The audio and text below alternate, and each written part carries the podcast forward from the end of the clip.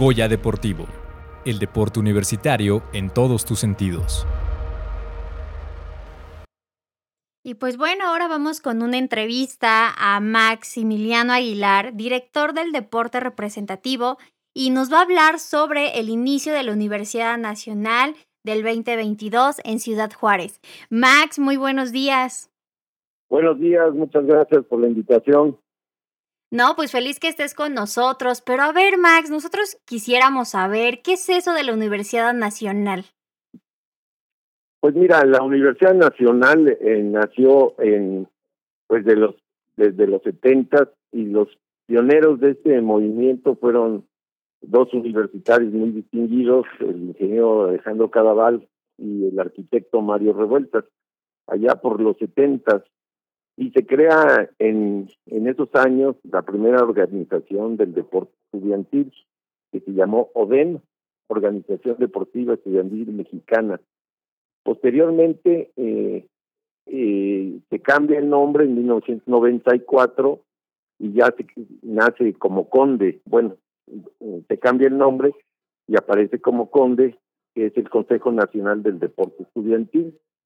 Y a partir de ese año, pues ya se hacen las universidades, que es la competencia entre universidades públicas y privadas, tecnológicos, y que están afiliadas a este organismo cerca de 300 universidades. Y cada año se hace lo que es la Universidad Nacional en diferentes universidades del país. Este año va a ser la Universidad Autónoma de Ciudad Juárez la que en la que se lleve a cabo esta competencia.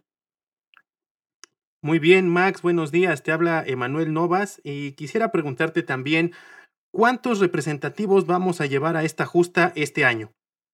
Pues mira, este año tenemos eh, un número importante. Van ahorita, ahorita, bueno, más bien ya, ya calificaron eh, 300, eh, 293 alumnos universitarios y vamos representados en 22 de las 26 disciplinas que se convocaron. Entonces, prácticamente quedamos fuera solamente en, en cuatro disciplinas. Max, muchísimas gracias. Y oyes, Max, con tantas disciplinas que en las que vamos a competir, ¿cómo se ve el pronóstico? Este, cuéntanos. Pues mira, es, es difícil dar un pronóstico porque eh, estuvimos parados prácticamente dos años.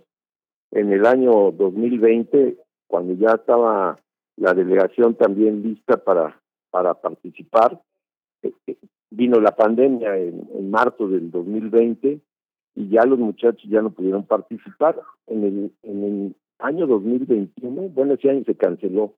Y en el 2021 eh, hubo uh, unos juegos universitarios que no no tienen no tuvieron nada que ver con lo que es una universidad pero ya hubo actividad.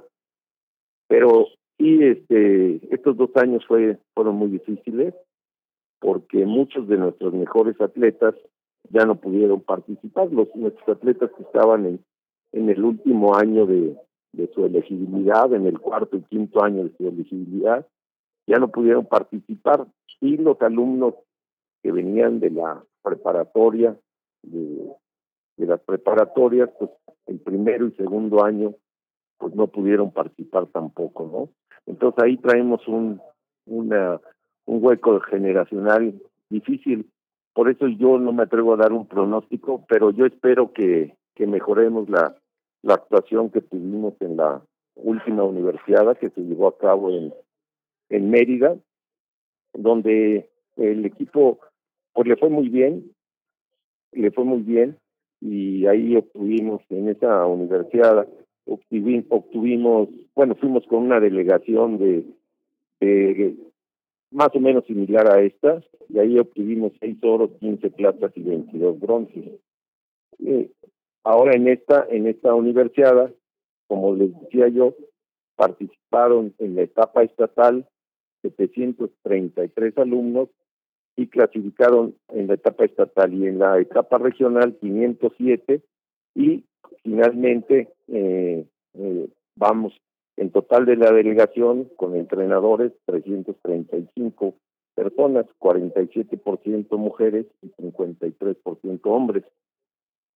Un número importante.